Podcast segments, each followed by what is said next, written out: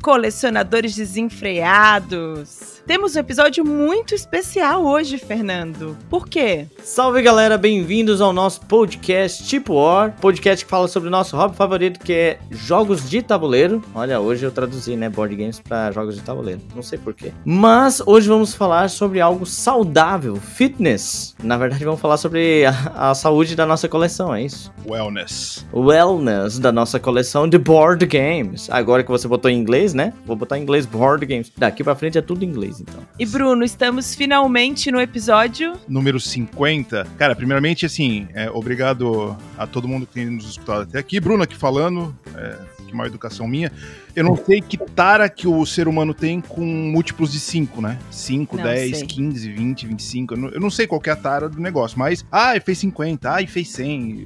Mas tudo bem. É, eu prefiro múltiplos de 13, que são mais. Sei lá, é mais diferentão. Mais difíceis de contar. E aí a gente trouxe um. Isso, pera, pera para um pouquinho. Cite, cite os 5 primeiros múltiplos de 13 agora: 13, 26, 39, 42. Opa, errei, 52. Já foi, tá bom. Continua Continua então, Bruno, vai lá. E aí nós estamos aqui com um convidado de garbo e elegância para o episódio número 50, né? Desse podcast já temos É um crossover. É um crossover? Por quê?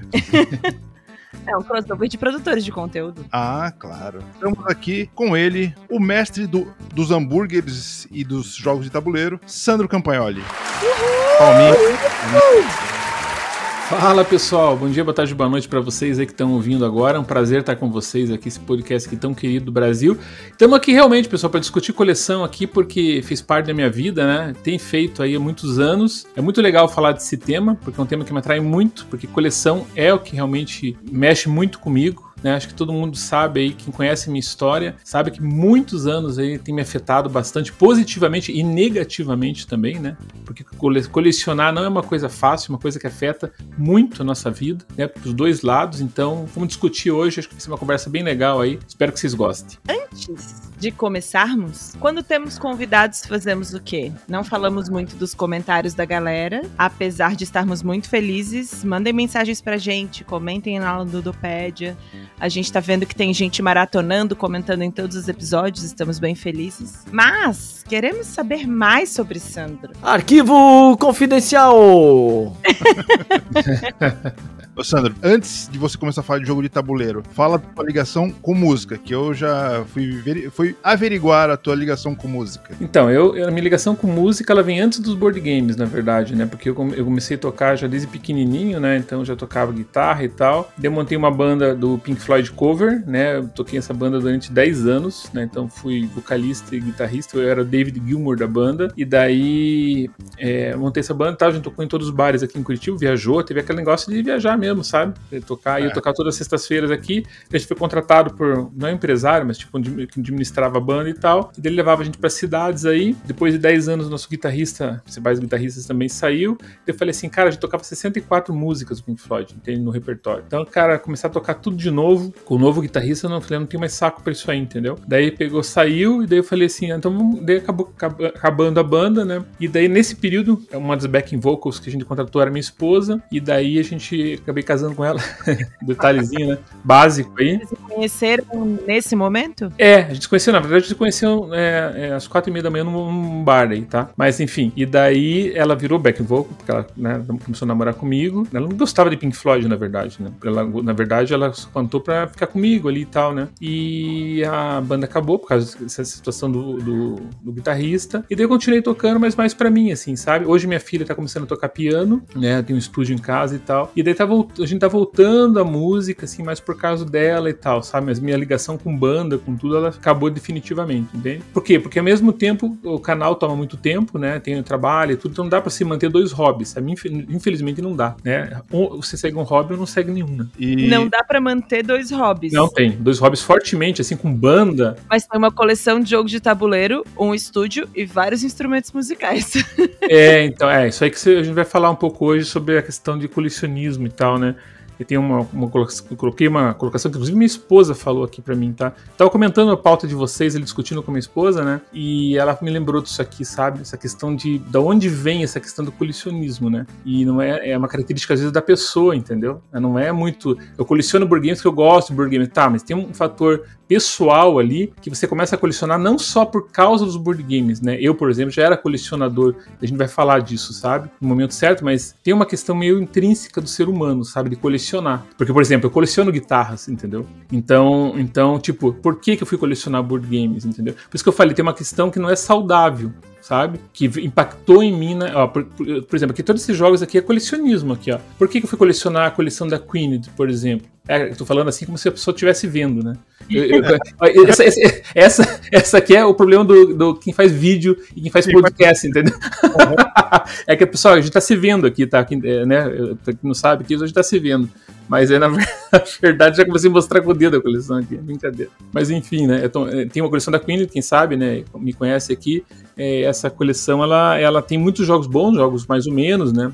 um outro jogo ruim e tal. A Leia, a Leia, por exemplo, a Queen não cita ainda porque a Queen tem a maior parte são jogos bons, mas a Leia tem muitos jogos ruins, entendeu? Eu não precisaria comprar, porque eu vou comprar um jogo ruim que eu não vou jogar, mas é o colecionismo, entendeu? Ô, Sandro, e, e teve algum momento na, na tua carreira de Pink Floyd cover que você quis deixar de fora Another Brink the Wall da, do setlist?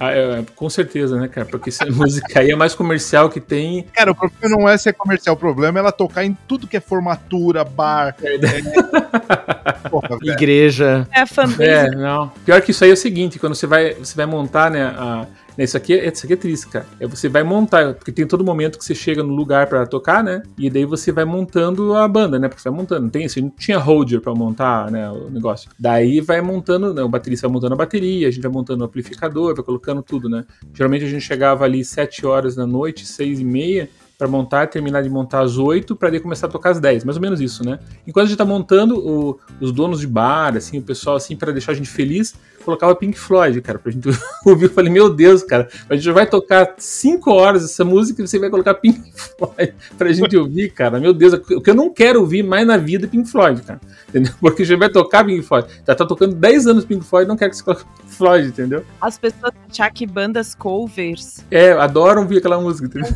Isso, elas decidiram fazer um cover porque eu é. sou muito apaixonado, eu só quero tocar isso. Só quero tocar isso, exatamente, né, cara? Falando de jogos de tabuleiro, antes da coleção, porque a coleção começa sempre por algum lugar, né? Você lembra qual foi o primeiro jogo que você tirou dinheiro do bolso para comprar?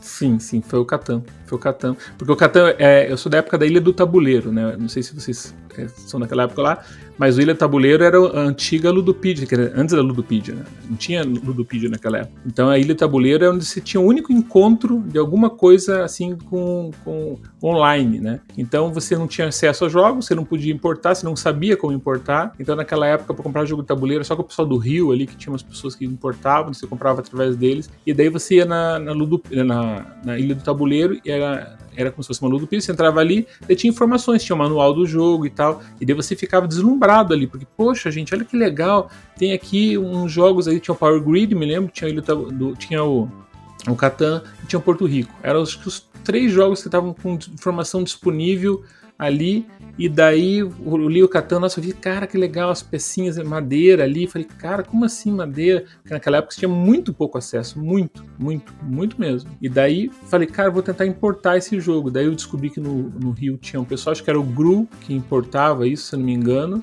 E daí eh, a gente falou lá com ele e tal, não sei o que, eles importaram pra gente, daí a gente teve acesso a esse, esse produto. Então era o começo de 2000, mais ou menos. Isso, começo de 2000. Uhum, por aí. E como foi que você foi picado, assim, pelo bichinho dos jogos de tabuleiro? Porque se você importou o Catan... Uhum. É, porque foi assim, eu sempre gostei nisso, desde os primórdios lá.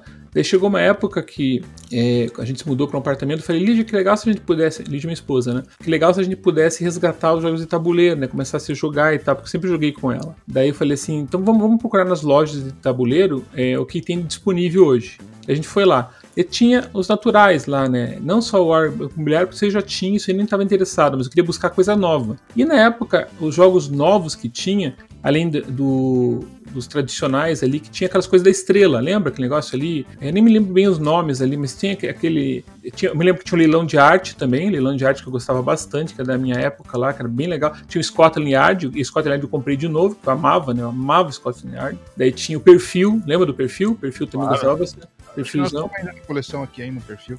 É, o perfil e tal. Esse sempre teve, né, na- nas lojas de brinquedos. Sempre teve, né? Esse aí, o Detetive, né? O Detetive a gente comprou de novo e tal. Mas ainda continuava sendo jogos que tinham lá nos primórdios, né? Mas daí eu comecei a encontrar jogos novos ali. Falei, cara, que jogos novos, que interessante aquele dia. Tinha o Veredito. Eu falei, olha, Veredito, o que é isso aqui? O Veredito. Falei, nossa, cara, que empresa que é essa aqui? Game Office. Naquela época, cara, gozaram que todo mundo que conta a história dos tabuleiros não fala da Game Office. Eu acho impressionante, porque pessoas já da minha idade, pessoas que estavam naquele, naqueles primórdios, nunca falam da Game Office. Eu acho interessante isso. Eu vou te falar uma coisa, cara. Eu, eu, eu sou velho, eu jogava jogo de tabuleiro e eu não lembro dessa Game Office. Interessante, cara, porque ela tinha, ela tinha eleição presidencial, ela tinha o veredito, ela tinha um monte de jogos diferentes de, de- a- a- autores aqui nacionais, e ela é uma empresa que deu uma iniciativa com jogos novos lá quando nem existia jogo de tabuleiro no Brasil. E daí ela tinha esses jogos. Daí eu comecei, comprei todos, cara, comprei todos, todos. Me lembro que, cara, eu cheguei, a gastar uns mil reais, cara. Eu limpei toda a loja ali, cara, de- do que tinha desses jogos. E era barato, assim, na época, né? Porque eu falando de jogos, assim, de 69, assim, 70 reais, assim, sabe? Jogos pra hoje, né? Barato comparado com hoje. Daí eu peguei todos esses jogos com a, com a minha esposa, e a gente levou tudo. E daí ali, cara, eu falei, nossa, cara, esse jogo é divertido, que diferente, eleição presidencial. presidencial. Pode ver, até tudo no Ludopedia esses jogos. Se vocês digitarem lá, vocês vão encontrar todos ali com Game Office e tal. Acho que dá até pra digitar a editora Game Office e encontrar pela editora, vocês vão ver todos os jogos que ela lançou. Eu me lembro do veredito, mas a Grow e a Estrela tinham tanta soberania. Isso, isso Na mesmo. minha mente, eu imprimi como se fosse Grow. É, tá vendo? E não era. Eu tinha acho que uns seis jogos essa Game Office. Seis jogos, lançados assim, diferentes. E tudo que você já tinha visto ali, daquele- daqueles jogos tradicionais, né? E daí eu comprei. daí- daí- quando, quando a gente começou a jogar e começou a gostar desses jogos, daí começou, sabe, dar um, um refresh assim na nossa mente. Falei, olha, cara, jogos diferentes que a gente tá gostando. Daí, daí eu falei, então, se tem esses jogos, tem mais. Daí eu comecei a ficar fissurado. Foi, foi esse que você falou, esse mosquitinho, sabe? Mordido ali pelo hobby mesmo. Ali começou a nascer o negócio, sabe? Bem antes, então. Daí foi, comecei a investigar. Daí comecei a investigar, fui pra internet, comecei a investigar jogos de tabuleiro, tal, não sei o que, pá, pá, pá. Daí fui cair no Catan. Pela, daí, não, daí eu encontrei a Ilha do Tabuleiro. Daí pela Ilha do Tabuleiro eu cheguei no Catan. Daí eu sabia, ah, olha só, tem jogos lá fora então. Então se tem jogos lá fora, daí foi indo, foi indo, acabei caindo no Board Game Geek. E daí, meu amigo, daí já era. E a procura era bem mais precária, né? Você não tinha Não, total, total. no Yahoo, no KD.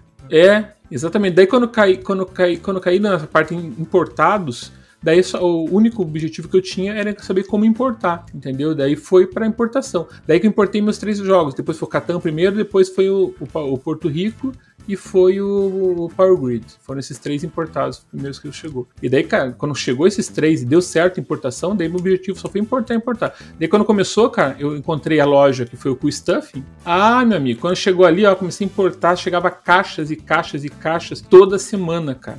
Comecei a gastar que nem um louco, cara, sabe? Mas assim, ó, quando eu encontrei o caminho cara, da pedra, os caminhos da pedra, cara, cara, daí começou a lotar aqui em casa. Daí, daí o que acontece? Eu comecei a ouvir o podcast da, da Ludopedia, que era o único que existia. Daí chegou a Ludopedia, né? Depois de, de uns tempos ali, né? Que abriu as portas ali, começou a começar o hobby aqui no Brasil. A Ludopedia começou a fazer o podcast, daí tudo que o pessoal falava lá, não queria nem saber, cara, se era bom, se não era, nem estudava. O que eles falavam, cara, eu, eu comprava. Eles falavam, comprava, comprava, comprava, comprava. Depois que eu fui ver, que era um monte de jogo que eu nem gostava, né, cara, fui vender, daí com pessoas vendo, entendeu? Chegou primeiro tudo, enchia as estantes, cara, e depois comecei a vender aquele, aquele Robo, é, Robot Rally lá, o diabo, aquele jogo lá, mas eles falaram, quando chegou aqui, eu vendi tudo, cara, nossa, cara, jogo chato, cara. Um contexto quem tinha essa oportunidade de descobrir como importar, importar muito, e aí se dar conta de que não gostou e vender jogo, esse início, quem tinha condições de importar, por conhecer mais, acabou ganhando dinheiro, né? Porque Sim, sim. Uhum. conseguia vender para quem não conseguia importar, mas queria jogos diferentes. É, essa, essa é, comecei a importar, já tem, tem um gap grande ali, né? Tipo, entre eu começar a importar é, o Power Grid, o Porto Rico, para começar a comprar da Stuff, ali tem, já tem um ano e meio, dois, sabe? Ele se compra, começa a chegar, daí eu falei, nossa, importava tudo, importava sem nenhum tipo de critério, entendeu? Aí que eu me, me confundi um pouco, porque eu não sabia o que, que era um euro, uma Ameritrash. Eles falavam assim nos podcasts, assim, eu, eu simplesmente comprava, porque era o gosto deles, né? Tá certo, o gosto deles, mas não necessariamente seria o meu. Eu comprei e daí comecei a comprar, aí começou esse negócio que a gente vai falar hoje, tipo, começou esse colecionismo assim, é, só que sem critério nenhum, entendeu? Porque eles falavam, ouvindo, ouvindo, você parece que é legal, né? Oh, oh legal, cara. Pega ali um robozinho ali por, por ação programada, daí vai não sei o que, né? Robô ali, não sei o que. Só que daí eu não gosto de ação programada, mas nem sabia o que era mecânica de ação programada, né? Daí depois quando você vai jogar, putz, mas que chato, cara. Você tem que ficar programando esse robô aqui. Nossa, nossa, aqui não. Você já começou as vendas ali, entendeu? Daí a Ludopedia começou, não tinha mercado ainda bem desenvolvido, tudo eu vendi para meus amigos, assim, sabe? Aí que eu queria chegar, porque a coleção também é quase um esquema de pirâmide, né? É, ainda. Antes da gente falar de como compomos as nossas coleções e em que momento a gente começou a raciocinar melhor sobre como fazê-las, acho que uma coisa que nós temos em comum, tipo Ori Boards and Burgers, é conseguir compor um grupão, assim, jogar, né? De, de ter uma galera legal, consistente. Como que foi isso, assim? Porque você me disse que você com sua esposa que começaram nas lojas a montar a própria coleção e buscar por interesse próprio. Ninguém te trouxe para um hobby, né? Você encontrou pessoas que já jogavam, você contaminou seus amigos e quem foi a primeira pessoa que começou a colecionar por causa da sua coleção? Ah, legal, legal.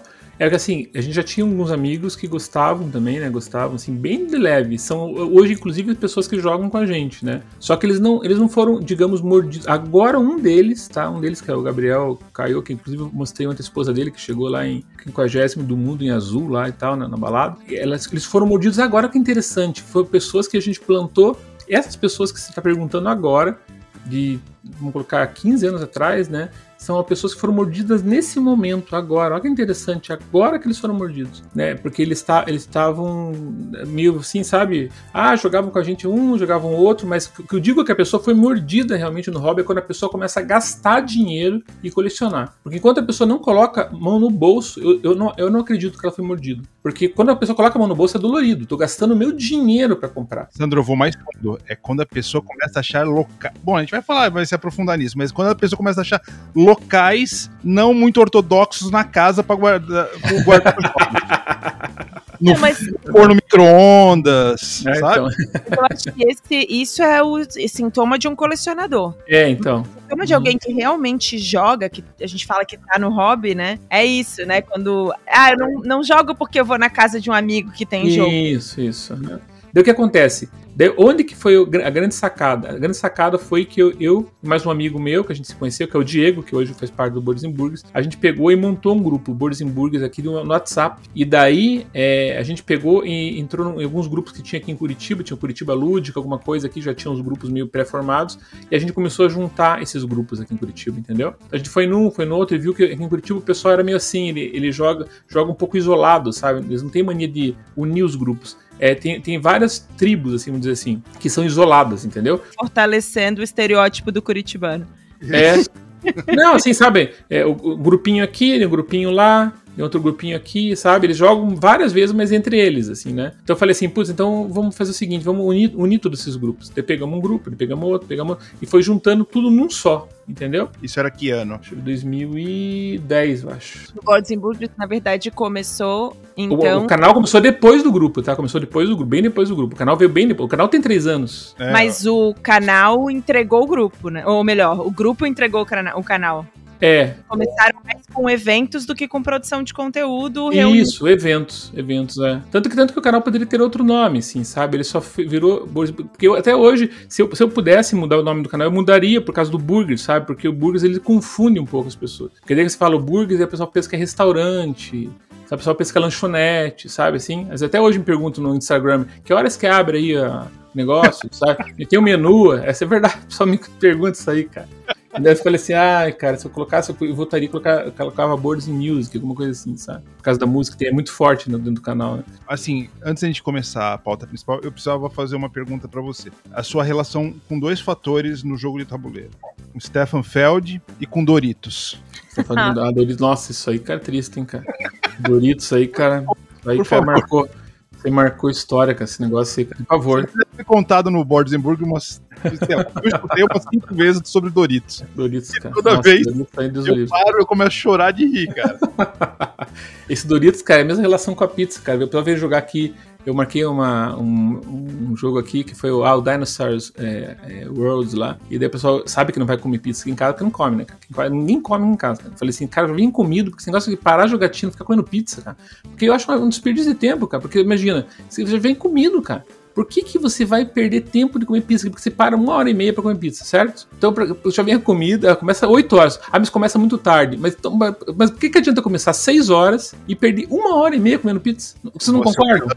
Razão com o negócio. Você- Cara, não faz sentido você começar 6 horas de jogatina. Ah, agora vamos parar. Vamos parar, pede a pizza. Ah, não sei o que, todo mundo sujando a mão, né, não sei o que, de pizza e tal, se engordurando inteiro. Aquele negócio que coloca pizza, tira pizza. Uma hora e meia você perdeu. Então já vem, já vem às 8 horas e daí só pega a jogatina, entendeu? E Daí o pessoal fica me zoando lá, porque não, não, aqui não tem, só não tem pizza, não tem nada. Falei, cara, não. São 8 horas. E o negócio do Doritos, cara, é absurdo, absurdo. Como que a pessoa não compreende, cara? E o pessoal traz Doritos. né? O pessoal, o pessoal quer contribuir, né? Lógico, é legal, né? Contribuir e tal. Traz o pacotinho e tal, né, cara? Só que o pessoal, não, ele, ele- pessoal que não tá no meio ainda, ele, ele vai trazer alguma ajuda, né? Pra colaborar ali com os comes e bebes ali e traz esse pacote, né, cara? E daí que você vai falar pra pessoa, não, não vai comer esse salgadinho aí. Entendeu? Daí, tipo, Pra piorar, o maior pacote, né? é, É. o maior, aquele maior ainda. É bem aquele que pega. Come o Doritos, aí fica aquele dedo la- alaranjado. O que, que ela tá- faz? Ela chupa o dedo, É né? Chupa, ele chupa. Exato. Esse que é o pior, cara. E essa cena, cara, tem que- eu vou gravar em slow motion, cara. Essa cena. Vou simular essa cena. Eu vou, eu vou fazer essa cena ainda, cara. Eu vou fazer essa cena, vou passar lá na balada. Se você quer comer e você joga jogos de tabuleiro, compra aquele Stixi. E não, tem, tem um Doritos que não tem essa, essa, essa coisa é, dessa tinta, entendeu? Tem um negócio, nem sabia, minha esposa que comprou lá, aquele amarelo, é o Doritos amarelo. Ele é sequinho, assim. Depois que eu descobri essa parada. Mas esse, todo mundo compra esse porque é mais saboroso, né, cara? Inclusive é química animal, né, cara? Você coloca aquele, você perdeu um dia de vida, com certeza. Com certeza. Esse, esse, esse vermelho, você perde um dia cada Doritos que você come. Então a pessoa pega, ela vai pegando, vai, vai pegando vermelho, né? E não tem sleeve que segure, cara. Porque se pode. Cara, se- o sleeve engordura de uma forma absurda. Absurda. Você, você- você pega na peça, você, você pinta a peça. Você pinta, cada toque. A química do negócio desintegra o sleeve, Então- né? Exato, cara. E tem essa chupada, porque essa chupada ela cria, ela cria um- um- uma pasta naquele negócio, entendeu? Exato, cara. E daí, como que você vai falar pra pessoa? Porque dependendo da pessoa é nova, né? Ela acabou de chegar ali, é um, é um iniciante ainda, cara. Porque o cara tá começando no hobby. Como que você vai. Se você falar qualquer coisa pra pessoa, a pessoa não, não sai do hobby, a pessoa sai do hobby na mesma hora, cara. Então você Ai, não quer sacanear com a pessoa, entendeu, cara? Você vai falar, ô, cara, tome cuidado aí. Você Eu fala tô pra pessoa. usando aquela alquimia do Doritos com a saliva. Assim, Sim, cara, meu Deus, cara. Pra costurar um botão. Tranquilamente, porque ele cria uma camada Sim, cria, cria, cara. E o pior é que não termina. É um negócio desesperador, porque você vai vendo que vai, aquilo vai rolar várias e várias vezes. Ele vai pegando, vai pegando e, e não termina, cara. E daí, daquilo, cara, você não consegue nem pensar mais, né, cara? Daí você, a estratégia foi pro espaço, cara. Não, daí o que acontece? Daí todo mundo na mesa se sente confortável. Cara, ah, se ele pegou, eu vou pegar também. Daí faz aqueles negócios, cara, todas as mãos pegando assim, cara. Todo mundo pegando. Não, é. Nossa, Imagina um jogo de draft de carta, né? Daí o cara tá sentado do teu lado. Você vai receber a mão inteira do cara. Uma estratégia que eu, uma estratégia que eu peguei, uma boa estratégia pra quem tá passando por isso. Sabe qual é a boa estratégia? É a seguinte: como vão chegar o pacotinho, os pacotinhos estão ali, né? Você já deixa reservado os amendoins assim do lado. Então o que que você faz? Você pega esse pacote de Doritos, esconde, esconde do teu amigo aí, não sei o quê, na cara dura. E coloca os pacotes de amendoim primeiro. Então você abre vários pacotes de amendoim e deixa esse, esse, esse escondido. Daí o teu amigo, quando ele estiver saindo, você entrega pra ele de volta. Entendeu? Tipo assim, como se não desse tempo de comer o salgadinho dele. Entendeu? Daí beleza. Cara, essa tática nunca mais É falhou. boa estratégia. Entendeu? O efeito colateral dessa tática é que na próxima jogatina ele vai trazer o mesmo. É, Agora, com o oferecimento da Elma Chips, eu acho que a gente pode ir pro tema principal. bora. Bora.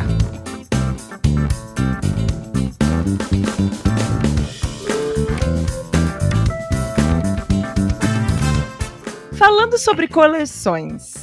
Complexo. Porque a partir do momento que a gente é mordido pelo bichinho da coleção, a gente vai longe, já discutiu bastante sobre isso aqui, né? Como que a gente percebe que a gente virou um colecionador, que a gente passou do limite da coleção, que a gente raciocina melhor sobre o que é a nossa coleção e se existe esse ciclo, né? De vida do colecionador aí. Na, assim, na verdade, quando a gente propôs essa pauta, é, a gente já falou sobre coleção, anatomia da coleção aqui nos episódios, mas a gente tem que trazer o Sandro para ter essa análise de até quando essa coleção começa a interferir em outros aspectos da sua vida, né? Tanto, tanto estrutural quanto familiar, quanto de tempo, de uma série de coisas. O Sandro, daqui a pouco, ele vai contar a história maravilhosa que ele tem dos cento e... Cento e quantos, Sandro? Era? 116, né? 116 jogos que ele nunca tinha jogado na casa dele e a mulher...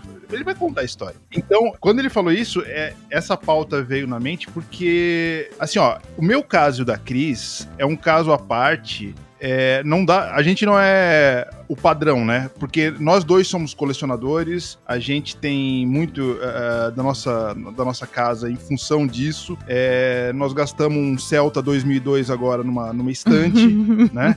Para armazenar os jogos. Então, isso não influencia. Mas tem muitos casos que, por exemplo, o, o, o cara joga e, e, e, a mulher não joga, é, é um apartamento pequeno, uma série de outros fatores que a gente vai discutir. E a gente, às vezes, vai crescendo a coleção coleção e a gente não percebe o que que, é, o que, que tá acontecendo no, no entorno. Colecionar CD, por exemplo, é, já, já é complicado. É, o Kaká teve aqui. O Kaká coleciona tudo, né? Coleciona até gato morto, sei lá. é, é, e o CD, por exemplo, ele não te afeta tanto. Porque ele é pequeno, porque você é, exerce ele sozinho. Uma série de outros. Você não precisa de um grupo ou de outras pessoas. Agora, o jogo de tabuleiro, ele já influencia. Uhum. É, de uma maneira positiva ou negativa, isso a gente vai descobrir, mas de uma forma bem diferente do que um hobby ou, por exemplo, é, colecionar álbuns da Copa.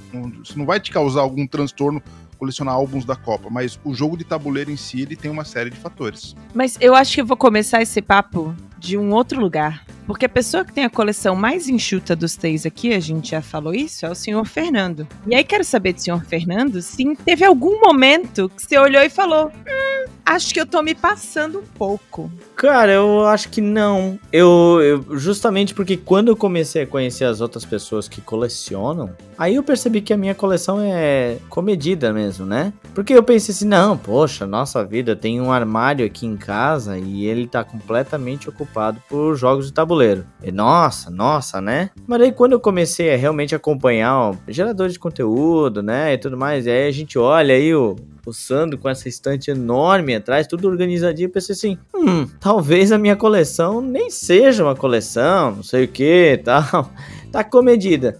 E aí, conforme o tempo, eu fui, eu fui pensando, né, pô, então quero arrasar assim, quero sair comprando feito um maluco, né? Ah lá, Sandro, quando ele conheceu ali, pá, vou... todo final de semana, vem, só vem, só vem, caixas, caixas e caixas. Mas eu pensei assim, nem sei o que, eu quero comprar, cara. Na época, assim, eu falei assim, pô, nem sei o que, eu quero comprar, né? O Sandro falava o nome, pelo visto ele comprava, né? Mas eu, eu não, eu, eu sempre tive muito essa coisa de que eu preciso conhecer o jogo antes. Eu não vou me atirar assim, antes conhecer, sim, pelo menos ver um vídeo ou alguma uma resenha de alguma coisa, né? Então, todos os jogos que eu fui comprar na minha coleção, sempre, sempre passou antes antes por uma análise de algum vídeo, de algum texto, de alguma coisa assim, para eu poder comprar. É, a gente, inclusive, já falou em algum episódio aqui do nosso podcast sobre jogos que a gente comprou sem no, no impulso sem conhecer nada. Comigo, na minha coleção, nunca aconteceu isso, sabe? Eu nunca comprei um jogo que ah, não sei sobre o que era e comprei. É, então, eu, eu acho que a minha coleção, ela é enxuta, acaba sendo enxuta por causa disso, porque eu nunca fui no impulso. E aí, por isso que eu nunca achei que a minha coleção tivesse demais. Gostaria até ter mais na minha coleção, mas eu fico muito no racional. É, o emocional é muito controlado, meu racional fala mais alto. Já eu gostaria de ser o Fernando. Uhum. Cara, é, é, é porque a gente tem fases, né, Sandro? A gente tem fases de, de colecionismo, assim. Achei, para mim, entre 2015 até 2018 foi um troço, assim, que a coleção saiu de 30 para 90 jogos, sabe? E é, é, foi um negócio assim, tipo, caramba, que eu tô falando com esse jogo aqui? Tá, opa, chegou outro, chegou outro. E a gente sabe que o prazer do colecionismo não tá no- só no jogo. O prazer de chegar à caixa, de você abrir, de você ver os componentes e guardar e ver aquilo bonito na estante, aquilo faz parte do colecionismo também, né? Isso talvez Uhum. seja a parte boa do, do, do jogo de tabuleiro. Você ter aquela felicidade não só do jogo em si, mas de, de abrir, de conhecer o jogo. É, eu sou mais maluco ainda, eu gosto de ler manual. Eu vou me divertindo lendo manual. É, tem, tem, tem períodos, né, são fases. Então, como o Fernando falou, eu nu- nu- nunca comprei também assim, sem critério nenhum. Eu comecei a coleção um pouco mais aberto nesse critério, mas eu aceitava o critério de outras pessoas. Então, como eu falei, eu escutava o podcast da Ludopedia e eles definiam os critérios dele. Ah, eu gostei desse jogo por causa disso. Só que eu não usava os meus critérios. Aí chegava a Vanessa lá, eu lembro que a Vanessa participava da Fanbox, ela participava desse podcast da Ludopedia. Então, ela falava assim: Ah, eu gostei desse jogo porque é divertido por causa disso. Eu falei, oh, que legal, gostei também da, da análise dela. Chegava o Gama lá da Ludopedia. Ah, gostei disso por causa disso, daquilo, blá, blá, blá. Me lembro que eles falavam lá do Spartacus. Nossa, Spartacus, por causa disso, aquilo. Oh, gostei, cara. Pô, Não disso fale aqui. mal de Spartacus. Não, tem aqui, né? Ó, não falo mal. Não- tanto não falo mal que tá, tá na minha coleção até hoje. É um dos dois, dois Ameritrashes que eu tenho aqui, ó, cara, que é, que é o, o Memoir, que é um, quase um wargame e tal, mas, e o Spartacus. Únicos dois que eu tenho na coleção, hein?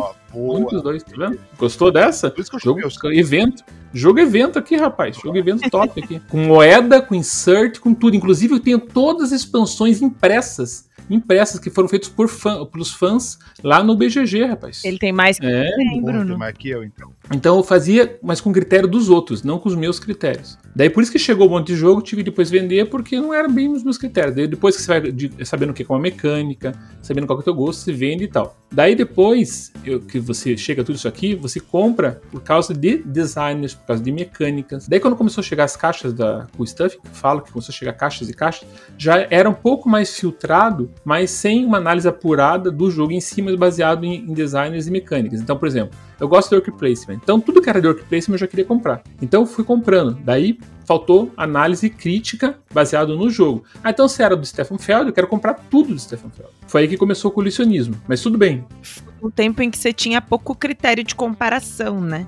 Você É, exato, nesse exato. momento comprando Uhum. porque você não tinha outro lugar além de comprar para ter acesso e Uhum, se uhum. deu conta, acho que ajuda a perceber e a refinar Uhum. quem você é como jogador e o que, que você realmente vai ter na coleção. né? Sim, porque, porque acontece assim, ó. O que, por que, que nasce o colecionismo? É através do prazer que você sentiu tendo aquela, aquela jogada, é, ou aquele, aquele momento ali que se passou com aquele, com aquele tipo de sensação que, de mesa. né? Então, por exemplo, se eu tive um prazer muito grande jogando esse tipo de jogo, eu vou descobrir, pô, eu tive uma sensação tremenda, que foi, por exemplo, o In the Year of the Dragon, que eu passei lá. Falei, nossa, cara, isso aqui é absurdo. Isso aqui eu nunca joguei na minha vida. Falei, nossa, cara, punitivo, sabe, essa sensação Sabe, pô, aquela trilha de iniciativa, que foi basicamente ele que criou, hoje tantos designers copiam ele, né? A, a sensação comercial que foi passada no jogo veio através do Feld, que depois virou um, né, um rumor tão grande aí que todo mundo usa, baseado no que ele fez. Falei, nossa, cara, eu preciso descobrir mais sobre, sobre esse cara, né? Que causou esse impacto assim. Daí fui vendo, analisando tudo que ele tinha feito, né? Falei, cara, eu quero conhecer melhor esse cara.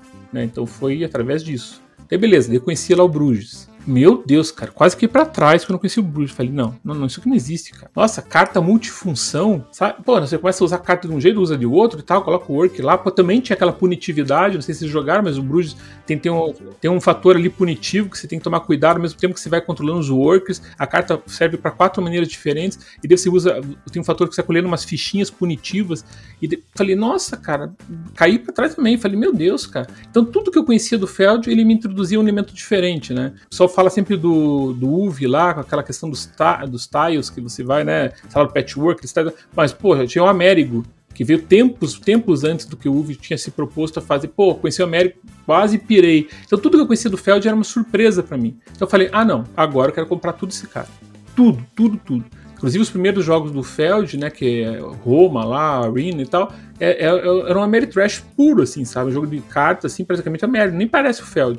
Então ele tem, o Feld sempre se arriscou muito, diferente do Uve, que ele fica mais na região, na zona de conforto. Ah, ficou aqui, ele faz bons jogos, eu gosto do Uve bastante, tem bastante jogos do Uve, mas ele trabalha mais numa zona de, de, de, de, conforto. Quando ele tenta arriscar, não dá certo, sabe? Que foi aquele Heinz lá que ele tentou lá que nota Cada, vez, cada ano que passa, baixa aquela nota lá, né? Tá 4 agora, né? 4 e pouco, coitado, né? Tem toda uma riscadinha, caiu lá para baixo. Mas ele, ele é um bom designer, mas ele não se arrisca muito, ele sempre vai naquela zonazinha de conforto. O Feld não, ele não quer saber que ele joga arrisca e tenta uma mecânica diferente, ele vai. Então eu gosto desse, dele por isso. Ele sempre tenta um mecanismo diferente em cada jogo. Então, ele fica ali, então, pô, vou apostar nesse cara. Comprei tudo, cara. Paguei o olho da cara nos jogos ali, tá, nossa, difícil de encontrar e tal. A Queened. A Queened foi assim também. Conheci um jogo da Queen, gostei, conheci outro, falei, pô, ela, tem uma boa curadoria na, na, na, coleção dela. Né? Quem tá por trás da Queen tá tendo uma boa, sabe? É tipo o, o Duda Paper. Sabe o Duda Paper? O Duda Paper é um cara bom, é um cara assim que ele não coloca na coleção. Pode ver, todos os jogos da Paper, cara, geralmente o Edu tá, passando, tá por trás, ele que tá analisando esses jogos, tá vendo, pô, esse jogo vai funcionar no Brasil, esse jogo aqui, por mais simplesinho que seja o jogo, mas nunca é um jogo bobo, um jogo, sabe, você fala, nossa, que jogo ruim. Nunca, né? Você pode até não gostar muito, mas não é um jogo estúpido, um jogo, sabe, a sai pra fora. Não. Sempre é um jogo que vai dar para jogar, se divertir e tal. Então tem que ter uma curadoria por trás. Então eu acho que a, a Queen é uma editora. Tanto que, sem brincadeira, 80% dos jogos da Queen são maravilhosos, assim, são super bons. Tanto que são reimplementações. Tem o Trajando Feld, tem o Carson Sea, são jogos renomadíssimos. Nós jogamos recentemente o Terramara. É, o Terramara, tem o Carnegie agora, né? Recentemente, o número 27, o, o Agra, né? Então eles fazem uma curadoria muito boa. Lógico, tem um outro mais fraco, né? Mas nenhum é ruim, absurdamente ruim. Então, ah, vou comprar tudo dessa editora, entendeu? Então você apaixona pela eh, curadoria da editora, você apaixona pelo designer e tal, então você, pô, vou apostar nisso. Então nasce o colecionismo dessas sensações, entendeu? Você confiar naquilo ali, sabe? Não só puramente colecionar, né? O que, que é, é, é, um colecionismo bobo, assim? É o colecionismo, por exemplo, da Leia, que eu falei pra vocês, né? A Leia tem muito jogo ruim no meio daquilo ali. Tanto que eu me desfiz da coleção da Leia, né? Por exemplo, olha só que interessante. Eu fiz uma análise crítica sobre coleção idiota. Né? Por exemplo, eu estava colecionando Feld e a Leia ao mesmo tempo. Porque da Leia tem, faz um match com o Feld ali. Não sei se sabem, né? Do número 11 até. Acho que era o número 11, 12, 13, 14, 15, né? Ele coincide, né? Tem o Bora Bora, tem o Bruges, tem o. O Indira ainda tô com ele, né? Mas todos os números que eram a Leia e que vão ser da City Collection, todos eles, eu vendi. Todos eles. Vendi. Então me desfiz da coleção da Leia e me desfiz dos Felds que vão estar na City Collection. Porque eu falei assim, não faz sentido, e casa bem com o tema de hoje, não faz sentido eu ter. Vai casar, porque principalmente ó, a gente vai falar do espaço. Olha, eu, eu, eu racionei mesmo, ó. Não faz sentido ter dois jogos iguais, não tem espaço. Vou ter dois jogos iguais, do mesmo designer, só para dizer que, ah, eu tenho aqui tudo, tudo, tudo, tudo, 100% de cada versão, três jogos repetidos. Imagina, o Burgundy tem foi lançado já a quarta versão que vai ser lançada dele agora com eu peguei lá a versão do KS. Então tem a versão do KS, tem a versão da Leia, tem a versão lá da a versão da Grow. Não, não vou fazer isso aí, entendeu? Isso aí é estupidez, entendeu? Então se pode ser colecionista, mas não colecionista idiota, entendeu? Pelo amor de Deus, né?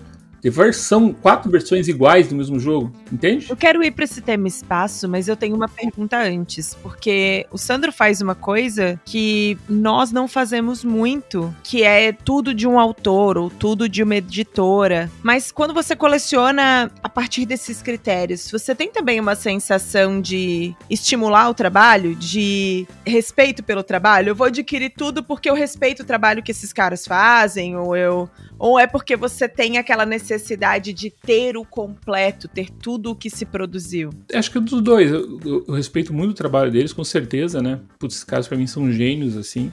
Então eu valorizo muito eles, né? Com certeza. Tem um valor pelo que eles fizeram, né? Eu, sim, pra esses caras, assim, realmente pago o pau mesmo, sabe? Não tenho medo de falar assim, sabe? No, nas lives, nos negócios, sempre falo isso. Tenta, então, com certeza tem esse respeito por eles. E os dois, né? E o colecionismo também, né? Pra ser completista, né? Com certeza. Que nem o. Por que que pagam 3 mil, 4 mil reais uma figurinha do Neymar para completar o álbum da Copa, né? Entendeu? Tem uma, uma, coisa de completista aí, não tem? Né? Por quê? Porque esse álbum vai ficar trancado numa gaveta, né? O que, que vai valer esse, esse álbum aí? Não vale nada. Né? Então, tem esse, esse, lado do completista e tem o lado do respeito, assim, né? da, do, da coisa, né? O mais legal de tudo, que no, na questão do Feld, na questão do Feld, não é só um completismo bobo, porque eu vou jogar os jogos, entendeu? Os jogos do Feld realmente eu jogo, né?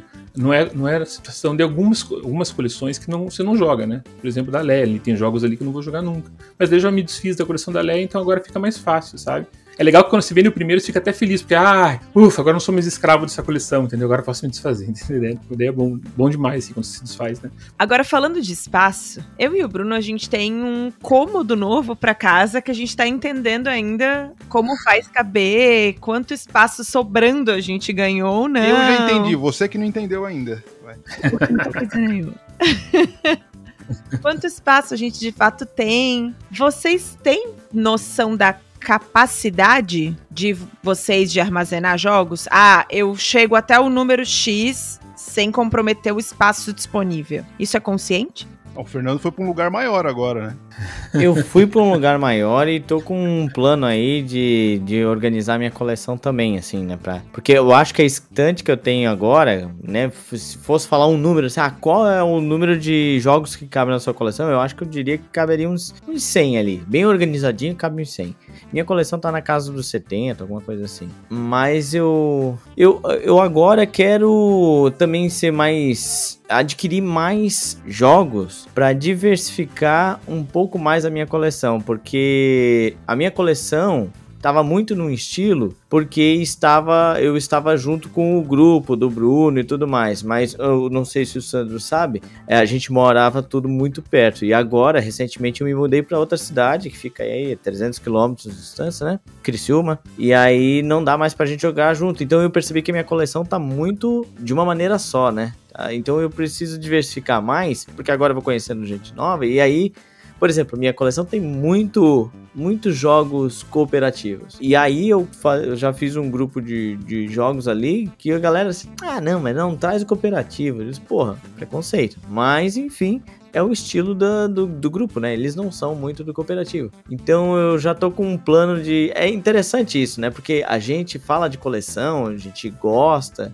sei lá, a gente gosta de um autor, de um editor, mas o nosso gosto ou talvez a nossa necessidade muda com o tempo e aí a nossa coleção vai mudar com o tempo, né? E é o que tá acontecendo comigo agora. Por isso que eu tô falando, a minha estante tá de um jeito, eu não mudaria a minha coleção, mas agora com a minha necessidade de um novo lugar, um novo grupo, novas pessoas, eu sinto uma necessidade de aumentar minha coleção com uma, um estilo diferente. Bom, eu tô atualmente tô vendo aqui, tá na Ludopedia aqui, ó. Tô com 386 jogos e expansões, né?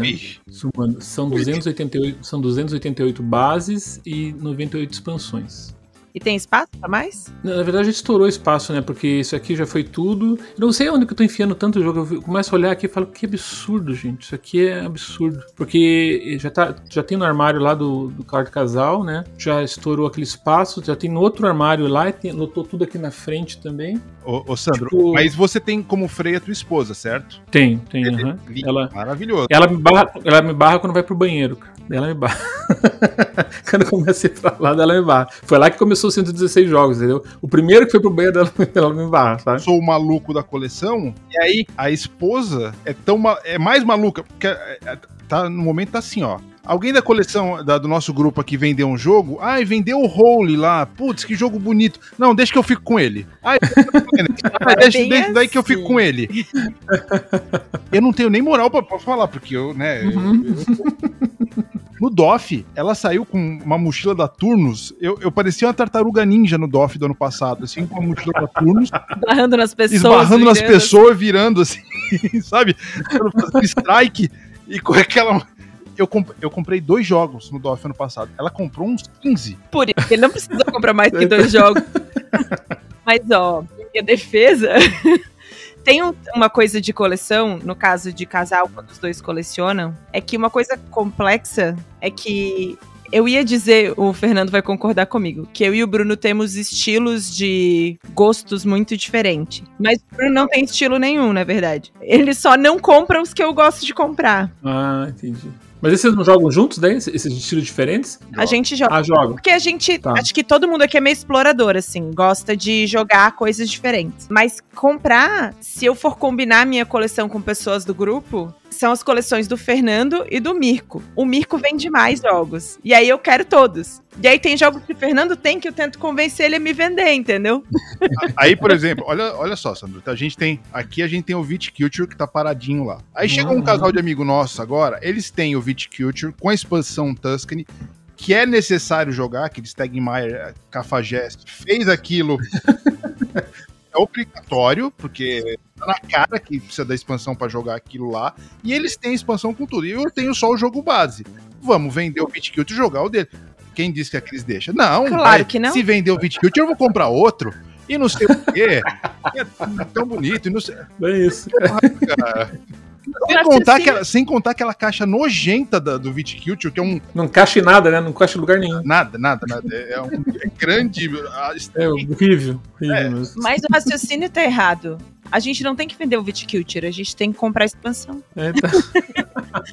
Agora, falando de espaço, vocês já viram rolando no Instagram um colecionador que corta as caixas pra caber coleção? Não, aquilo, aquilo, aquilo é crime. Aquilo é crime. Vocês viram isso? Isso aí Já. cheguei a ver, não cheguei a ver. em país civilizado dá pena de morte. Ele, pra caber, o que, que ele faz? Ele junta todas as peças, ele corta a caixa exatamente do tamanho da dobra do tabuleiro e ele monta uma caixa menor com aquilo. Vira um monte de Red Cathedral. Nossa, cara. Meu Deus. Só que a caixa imagina. toda cortada. É, não, não, não. não isso, é, isso é criminoso, velho. Isso é criminoso. Se eu, se eu ver, se eu ver a imagem dele cortando o negócio, eu, eu sei lá, eu- me dá um infarto na hora, assim. Mas eu acho que. Eu lembro de uma fala do Fel falando que ele viu que ele tava passando do limite quando ele tava começando a guardar jogo na casa dos outros.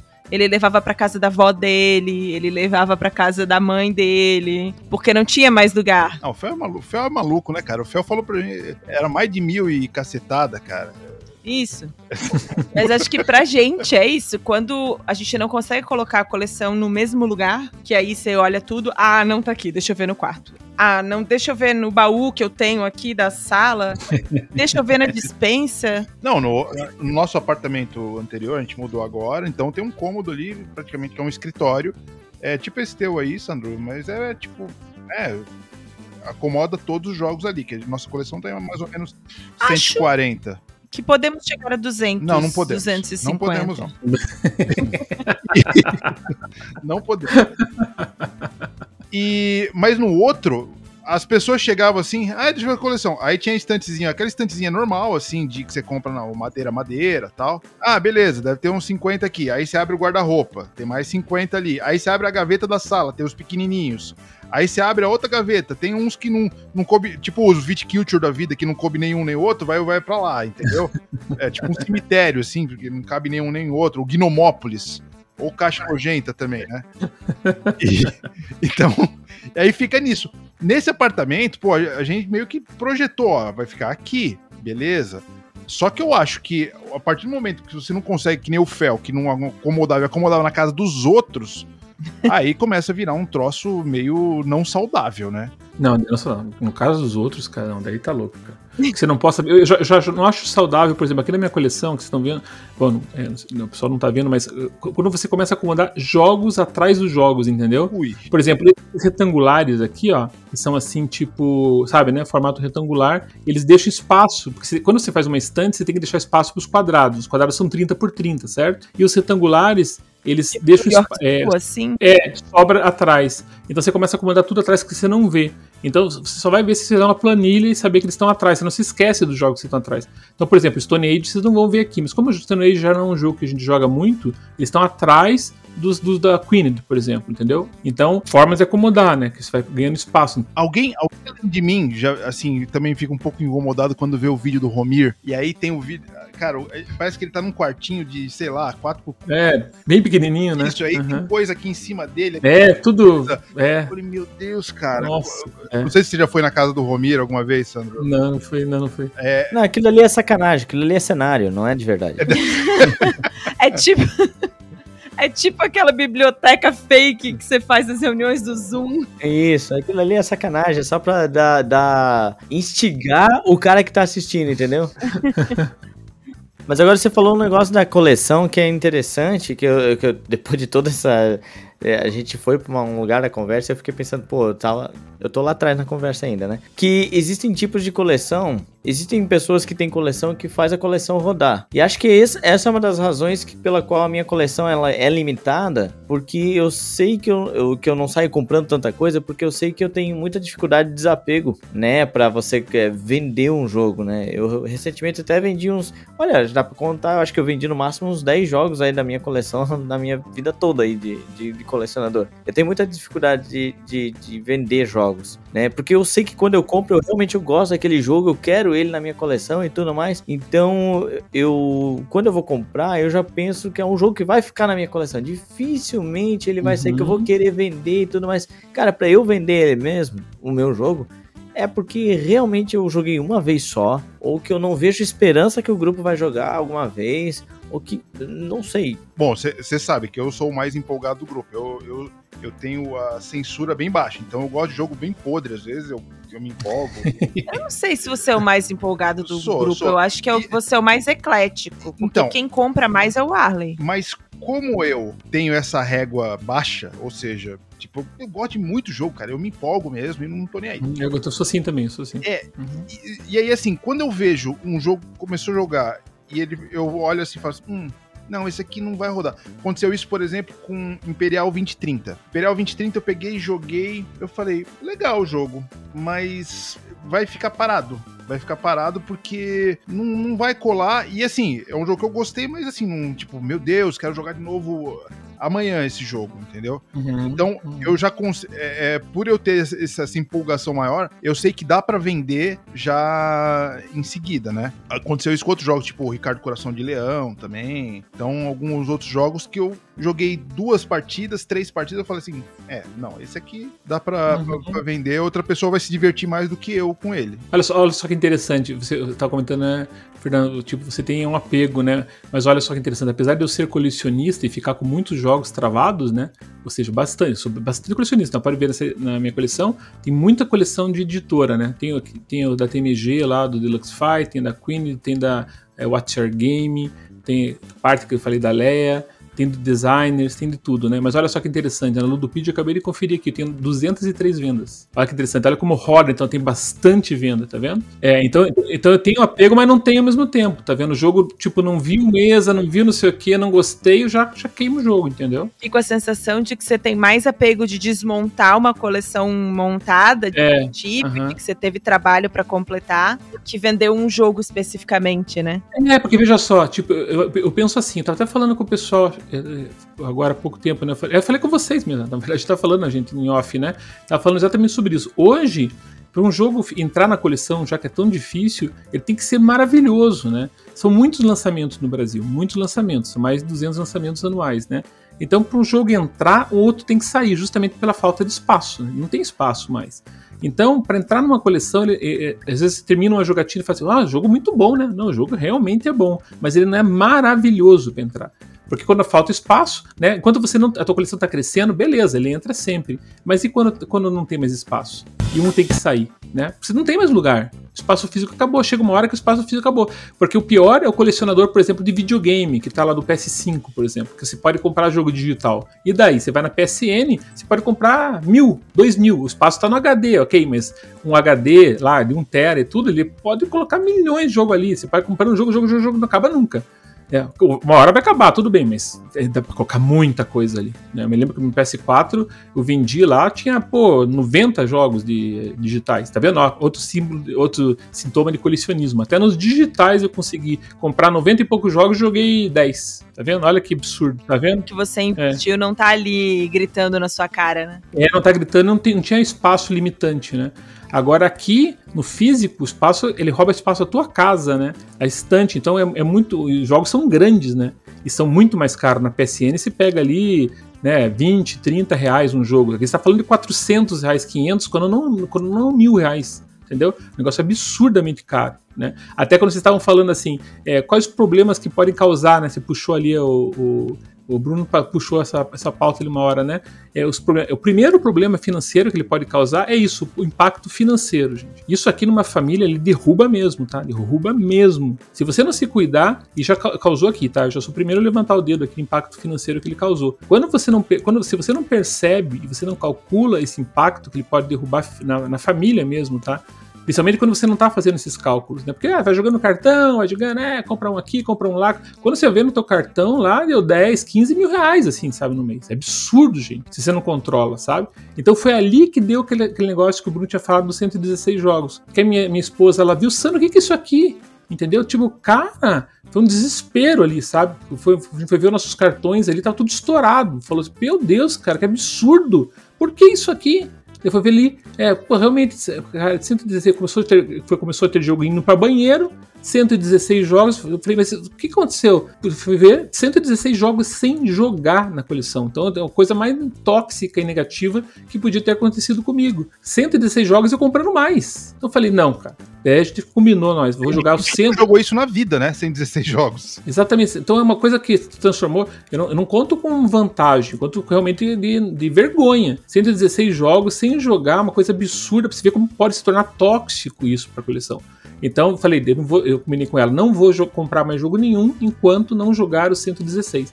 Daí que eu fiz tá, o primeiro vídeo do canal, se for ver o primeiro vídeo lá do Boris Burgers, eu mostro, provo, né? Eu tinha que provar, né? Pra, pro grupo inteiro. Daí eu, eu coloquei esse desafio lá no, no grupo e coloquei que eu ia mostrar as fotos do 116 comprovado na prática. E lá no vídeo do Boris Burgers, o primeiro vídeo, tá eu ali mostrando todas as fotos, 116, 116 fotos fotografadas, cada mesa ali com cada uma das pessoas ali, que me ajudaram, né? Aí tem a história que o Sandro começou a botar gente que ele nem conhecia na casa dele para jogar. 63 pessoas entraram, os que eu não conhecia. É, uhum. é porque eu usei o Trello, usei o Trello lá. Todo mundo podia entrar, né, cara? Todo mundo entrava no Trello lá. Minha esposa achou que ia entrar algum sequestrador uma hora lá. Cara. Entrar um e... homeless na tua casa. não, não sei jogar só de tabuleiro, mas eu quero comida. É, então... Cadê o Doritos? Mais ou menos isso. Agora, vamos lá. Quando você tinha 116 jogos não jogados, a tua coleção Tava em quanto? Você tem visibilidade? Você lembra? Acho que uns 370, mais ou menos. Quase 400. Vocês decidiram que não teriam jogos novos sem jogar os antigos, mas isso não necessariamente resolve o problema de espaço e de deixar essa coleção. É, daí, é, daí que aconteceu. Eu joguei o 117 e de 117 eu vendi metade. Vendi 60. Uma, uma coisa que eu já vi o Sandro falando em outro, outras lives ali do Boards and Burgers é um negócio muito interessante que a gente começa a comprar e a gente começa a fantasiar na nossa cabeça que a gente vai jogar esse jogo isso, em isso aí. situação. Tipo, uhum. pô, esse aqui, mas se chegar um pessoal em casa que gosta de um jogo é, de habilidade, de é um Jenga com pirueta para trás. E, cara, você não vai jogar esse jogo. Esquece. Você não vai. Assim, ó, por exemplo, eu tenho. A única coleção que eu tenho à parte é do Vital Lacerda. Eu sei que eu vou jogar, porque eu tenho um grupo aqui.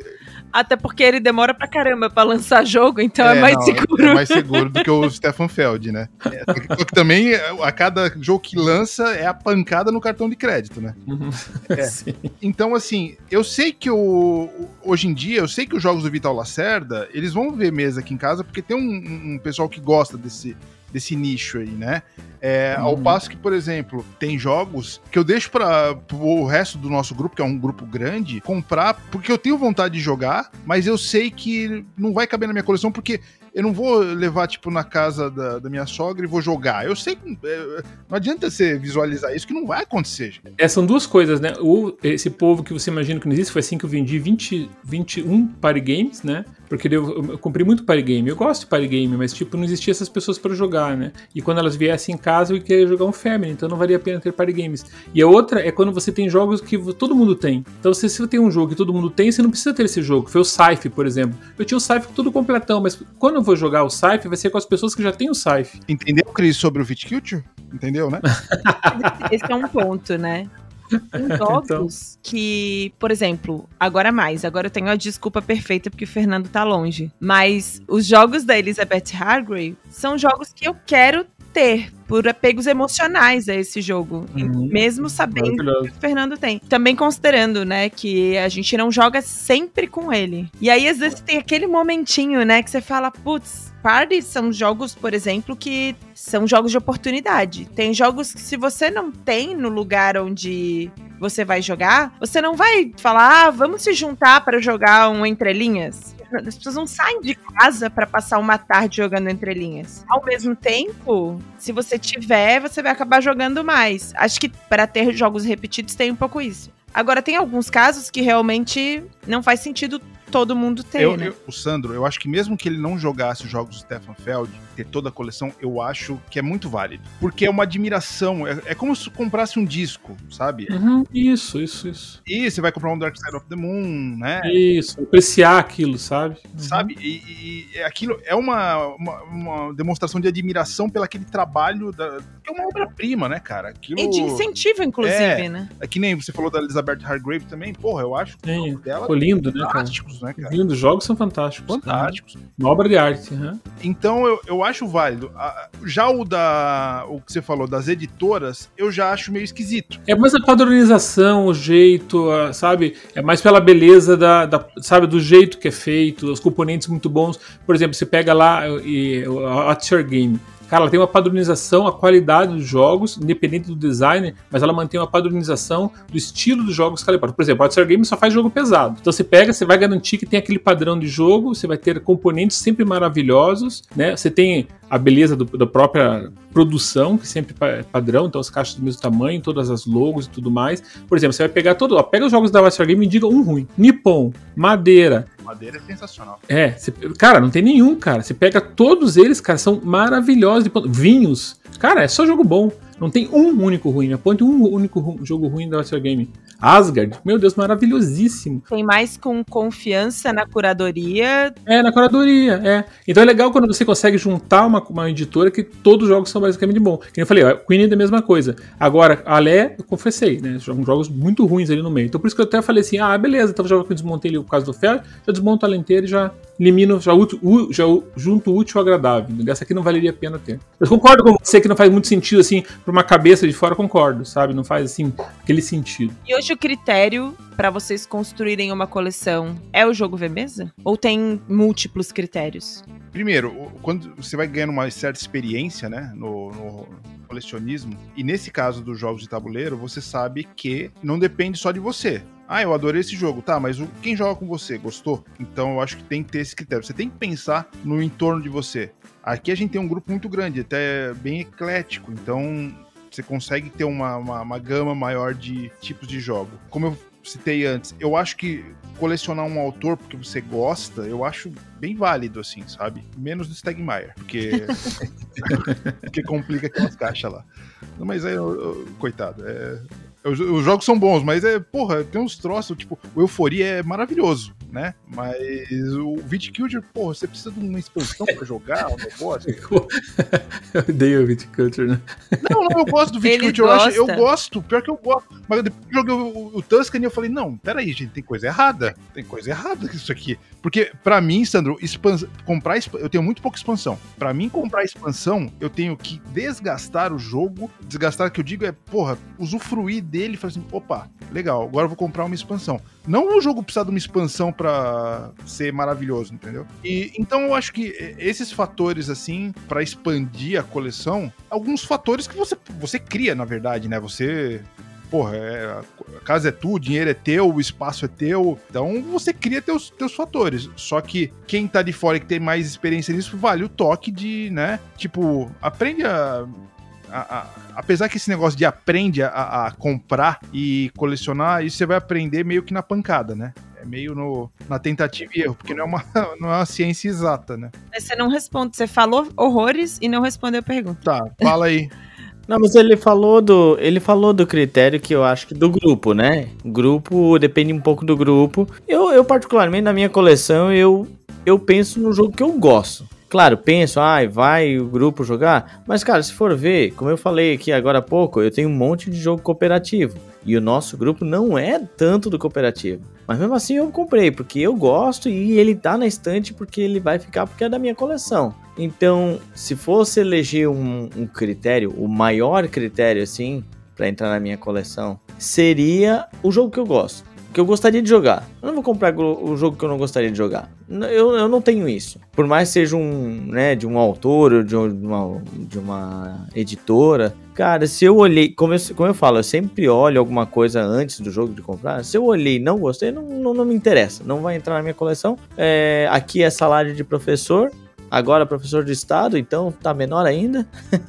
então tem que, tem que racionalizar aí a parada. Claro, depois entra esses outros critérios. Espaço, né? Entra o grupo. Depois, eu, no meu caso, depois é que a gente vai ver aí putz, aquele autor, né? Eu tenho alguns autores aí que eu gosto bastante, mas não é de fato um fator preponderante. Eu tenho um outro fator que eu, eu, eu coloquei na coleção há pouco tempo atrás, que é ataque de oportunidade.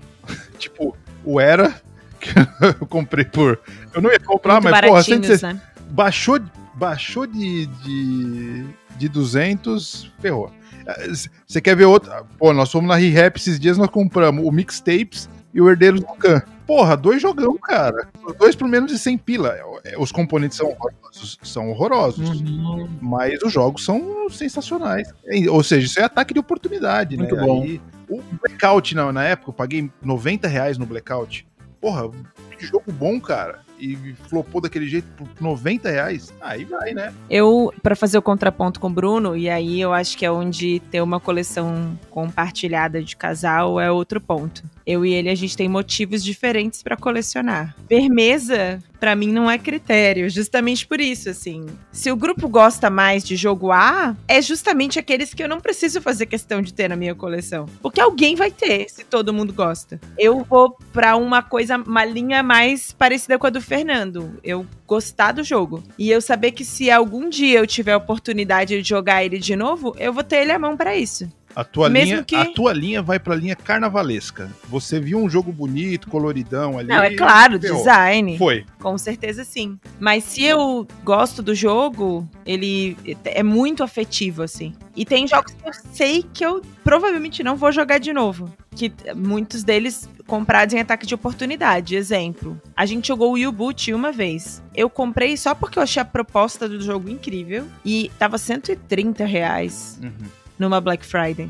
Falei, vou comprar, é muito diferente. Eu gosto de diversificar a coleção, né? De mostrar as possibilidades dentro do universo de jogo de tabuleiro na minha coleção. E eu sei que a gente jogou uma vez com muita dificuldade, não sabemos quando na vida vamos jogar de novo. Mas por ser único na coleção, eu não tenho interesse em me desfazer dele, assim. Eu me desfazeria de jogos a partir do momento que eu compro, se na hora de jogar eles não me despertarem nada. Não, não ter nenhum tipo de, ah, ah, legal, mas não, não teve nenhuma relação afetiva com aquela partida. Falando, a gente vai fechar aqui com algumas informações de jogos. Tem vários jogos que, e eu não sei se isso acontece com vocês também, né? Mas quando eles vêm pra coleção, você joga ele muitas vezes. E aí, em algum momento essa curva vai diminuindo, porque novos jogos entram na coleção, né? E aí, ah, parei de jogar. Se é um jogo que hoje eu sei que a probabilidade de eu jogar de novo é mínima, mas que algum dia ele me fez muito feliz, você pode ter certeza que eu não vou conseguir me desfazer dele.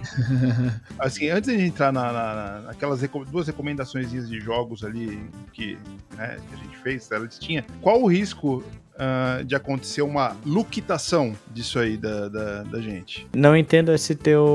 O que, que é luquitação? Luquitação, vou, vou explicar para vocês. Luqui, o Luquita era um cara bem famoso ali no, no produção de conteúdo. Ah, Conheço o Luquita, não entendo, não entendo o termo luquitação. O Luquita, é que ele decidiu o Luquita, do, do dia pro outro sumir com tudo. Do dia pra noite ele parou, vendeu a coleção dele inteira. Ele, ele é músico, né? Ele, ele é aqui de Florianópolis. E ele resolveu. Ele não joga, mas nem joga. Ou ele ficou com dois, três jogos, uma coisa assim. Mas eu, eu não vejo esse risco, assim, de, de eu, tipo, pegar e falar assim: vou vender tudo, não quero mais saber. É porque eu.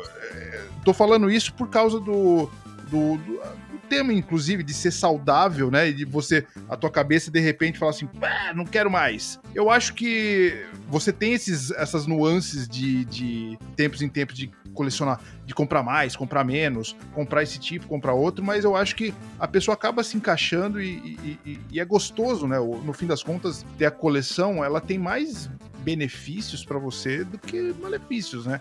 A não ser que chegue nesse nível tóxico, como o Sandro falou, de porra, você comprar impulsivamente e tal. Mas aí eu quero fazer uma pergunta para vocês. A gente falou de alguns pontos negativos da coleção, que são esses de ah, espaço, comprometimento financeiro, você necessariamente não necessariamente ter jogos na coleção que são porque você vai fazer o uso deles. A gente sempre fala de coisas positivas, né? Que é por que, que a gente tem jogos na coleção. Mas que dicas vocês dão para as pessoas que estão nesse momento assim de analisar a coleção, o que que eu faço para ter uma coleção saudável, uma coleção que vai fazer bem para você e que vai evitar esses problemas? Você ter mais horas de rodagem de jogo para você entender realmente o que você gosta e o que o entorno de você vai gostar também. Porque, como eu falei, não adianta só você gostar. Não é disco que você vai sentar, botar um fone de ouvido. Você vai precisar de um grupo para jogar, né? Então, o que você gosta e o que os outros em você, em torno de você gostam também. Se você puder, então, se conhecer melhor como jogador antes de sair comprando, melhor, é isso. Melhor. Que bonita essa frase, né? É, então, eu acho assim, tipo, o que aconteceu com o Luquita foi um exemplo bem clássico, assim, que acontece com muitas pessoas, né? Você não tá livre do que aconteça, tá? A gente tá passando por uma fase, depois tá passando por outra, né? A gente tem altos e baixos na vida, né? É, o Luquita, ele, ele justifica bem, né, no vídeo dele de final lá, né? Ele tava, ficou, ficou, ficou gordo, ficou não sei o que, tava passando, né? Ele tava se sentindo bem naquele momento, tá? Falou assim, né, sabe? Ele sai, assim, bem sufocado, digamos assim, sabe? Do hobby. Não era só uma questão, assim, ah, não tô gostando do hobby. Ele sai sempre, ele tava, ele tava tava, sabe, ficando sentindo mal de saúde, sabe, de, sabe como uma estafa, entendeu daquilo ali. Ele não tava sentindo. Então ele sai assim com um momento assim que não tava na vida dele, já não tava, não tava curtindo. Então ele sai e muda completamente, assim, sabe? Então o hobby acho que talvez tenha sido um dos, um dos motivos, assim, tal, porque, é, porque o hobby realmente ele sufoca. A gente como gerador de conteúdo sabe que não é fácil, né? Então você tem que abrir mão de muitas coisas para gerar conteúdo, né? Muitas coisas. Né? Imagina, a gente perde aqui toda sexta-feira para fazer a balada, por exemplo. A sexta-feira era, era, um, era um dia que eu, pô, eu saía com a minha família, eu saía com a minha filha, com a minha esposa, a gente ia jantar fora, a gente ia no cinema. Ia no... Pô, você, você, você suspende isso, que é um tempo que você gastava com a tua família, com os teus amigos, até mesmo para jogar e tal. Daí você pega e começa a perder domingo porque você tem que fazer os vídeos lá, né, para sair na segunda. Daí você começa a perder os finais de semana, os, os dias de noite durante a semana. Tá, e o, e o Luquita tava nesse nível lá no Micomanics, né? Mais ou menos. Vai virar um trabalho. É, uma pegada forte. Toda terça-feira eles tinham live lá no Micomanics do Jag e tal, não sei o quê. Daí você, né? Ele, ele gosta de tocar música, daí não podia muito, daí, não, como eu falei pra vocês, não consegue levar um segundo hobby de música, assim, gerar conteúdo. E daí tu, tudo isso vai somatizando, entendeu? Daí você não consegue mais jogar, né? Que foi mais ou menos parecido com o que aconteceu com o Coelho. O Coelho, no, no, no vídeo final, ele fala também, pô, não conseguia jogar o que eu queria né? Você tem que jogar basicamente o que é fazer conteúdo, entendeu? É mais ou menos isso também. Eu também passo por isso. Eu não consigo jogar muito o que eu quero. Tenho que jogar para fazer vídeo. E assim vai, tal, né? E você, você tem que estar preparado para esse tipo, entendeu? Já tem um olhar mais preparado para isso, por isso que eu aguento assim e tal, né? Vai somando, vai somando e você vai jogando, vai jogando aquilo tudo vai vai se somando, né? Então, de repente, você, dependendo do, do, período de vida que você esteja passando, né, trabalho, família e tal, isso tudo somatiza. E de repente, porque aqui dentro do nosso grupo tem várias pessoas que, que saíram do hobby. Várias pessoas. Que aconteceu exatamente esse fato do verbo luktare. Exatamente isso. Aconteceu uma explosão e a pessoa vendeu tudo. Tudo. E pessoas que eu jamais imaginaria, gente. Pessoas que jogavam com a gente, assim, tipo, 10 anos atrás. Eu falo, cara, mas o cara era totalmente sabe, o hobby incorporado, comprava tudo. Ah, jogos assim, tipo, super é, difíceis, raros de comprar. Jogos wargames absurdos, assim, sabe? Pessoas que jogavam com a gente direto, domingo jogavam com a gente, pra você ter uma ideia, sabe? Domingo de manhã, jogavam lá, sabe, na, em luderias e tal. E se via assim, cara, a pessoa saiu totalmente, cara, vendeu tudo, sabe? E, e por quê? Sabe? São fatores da vida, assim. E pessoas que naquela época diriam, ah, não, nunca vou sair do hobby, não, jamais porque somam coisas da vida, assim, a pessoa às vezes pega uma depressão, pega um negócio, somatiza aquele negócio, e o hobby é o primeiro, porque ah, não tem mais paciência para isso, não tem mais saco, porque hobbies tem que estar bem da cabeça, concorda? Para jogar, para aquela coisa ser divertida, você tem que estar bem da cabeça, senão você, você manda embora mesmo. E tem dinheiro, é um dinheiro impactado. Some quanto que você tem. Um dia faça essa experiência e faça esse valor estimado, quanto que você tem parado no teu estante. Você vai ficar impressionado. Cara. Ludo Hall faz essa gentileza pra gente, né? De deixar faz. a gente precificar. Ah, ela faz, é. É, é verdade. Já... Precifica, você vai ver quanto vai ser ali, vai ser uns carros ali, viu, cara? Um Corolla então... 2012. Então...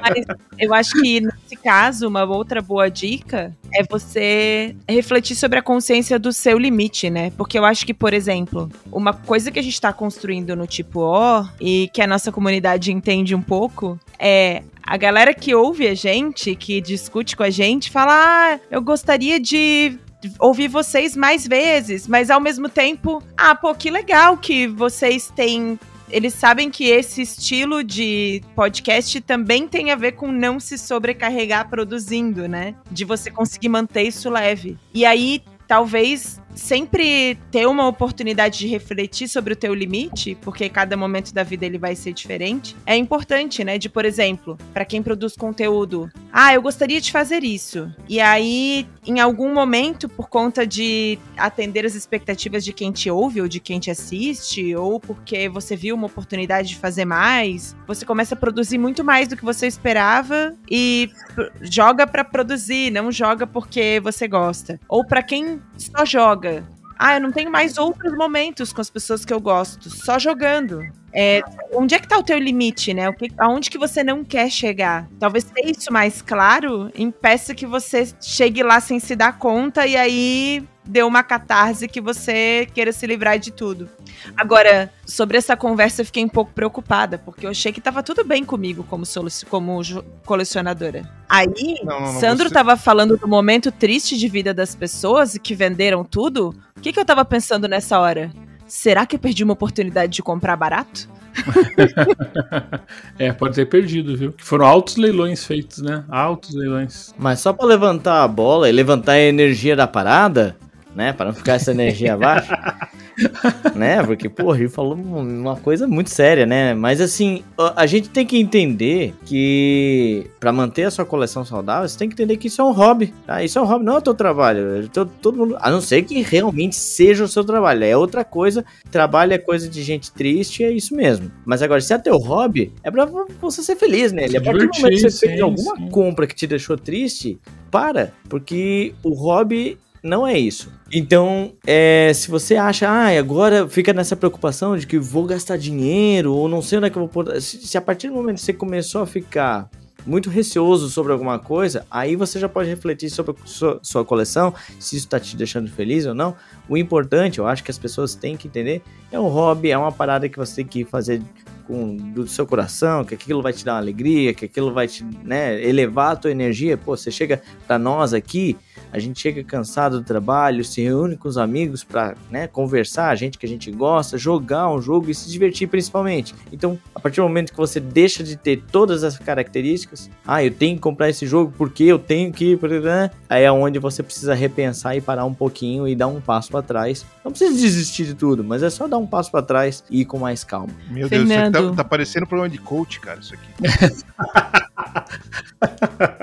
Se você começa com tem o que num hobby, é o termômetro, eu acho. É, exato. É, e o seguinte, se você tá com problemas, leia o segredo aí. The Secret. Vai, aí, vai te ajudar pra cacete. É. Claramente, o último contato com coaches do Bruno foi no início dos anos 2000. Foi. Agora, momento curiosidade pra gente encerrar esse episódio. Que jogos que, independente do critério que vocês escolham para as coleções, vamos fazer uma rodadinha de dois cada um. Dois. Vocês não tiram da coleção por nada. Vou começar. O meu primeiro, antes que o Sandro fale, porque eu sei que ele gosta desse também. Blood Rage. E por quê, né? Cara, é porque, primeiro, tem um, um fator uh, afetivo da época que eu jogava mais Ameritrash do que Euro. Em 140 caracteres, Bruno, vai. Mas é isso aí. e é o melhor jogo do Erk Lang. Vai ter hater falando o contrário? Vai ter hater. Próximo. Fernando. Bom, eu vou falar do primeiro jogo que eu adquiri na minha coleção e que eu realmente não tô mais jogando ele faz muito tempo. Eu joguei muito, porque quando era o primeiro jogo, o único jogo que eu tinha, né? É o Seven Wonders. Porque ele tem uma mecânica meio que desgastada, né? Aliás, vários outros jogos já usam essa mecânica muito melhor do draft. Mas ainda assim ele tá no meu coraçãozinho, eu gosto bastante pela simplicidade. E vou manter ele na coleção forever and ever. Pra jogar Seven Wonder, joga It's a Wonderful World, que é bem melhor. Ei, calma lá, eu vi umas diferenças aí, hein? Gritantes. Mas isso, é, isso pode ser um tipo de analisa. Vou para minha primeira, para deixar o Sandro por último, para ele pensar com calma. O meu primeiro é XCOM. Primeiro cooperativo que me deixou com o coração acelerado, querendo jogar de novo na seguida. Não sai da minha coleção por nada. XCOM é um jogo surpreendente, porque eu, já falei aqui no programa, de videogame é uma porcaria, mas no tal jogo tabuleiro eu acho muito bom, cara. Um cooperativo muito legal. Qual foi o que veio na tua cabeça logo de cara, então, Sandro? Esse aqui com certeza ele não vai sair nunca, nunca, nunca. Esse aqui primeiro foi muito fácil. Você falou essa pergunta já veio direto aqui, né? Que, que eu jogo pouco realmente é o Food Chain Magnet. Né? Esse aqui para mim é maravilhoso, espetacular e tudo mais. Né? A dificuldade dele é, é as regras ali, né? É para jogadores tem que estar dispostos, né? Colocar na mesa ali e tal. Mas é um jogo maravilhoso, né? Tem que falar, né? Eu, eu, eu, comprei agora, eu comprei agora em Orlando Food Chain Magnet. Nossa, cara. Nós zero arrependimento. É, zero arrependimento. E paguei 85 dólares. E assim, o Food Chain Magnet parece que aqui colou bem, então tá vendo mesa direto aqui na, na, coisa. Tanto é que eu tô até um insertzinho, aquele, é aquele, aquela estantezinha de colocar as cartas para dar uma melhorada no jogo, uma pimpadinha no jogo. Depois pega a expansão, cara. A expansão custa é, o mesmo do jogo, mas até mais caro. Mas, cara, essa expansãozinha, cara, é maravilhosa. Ketchup, né?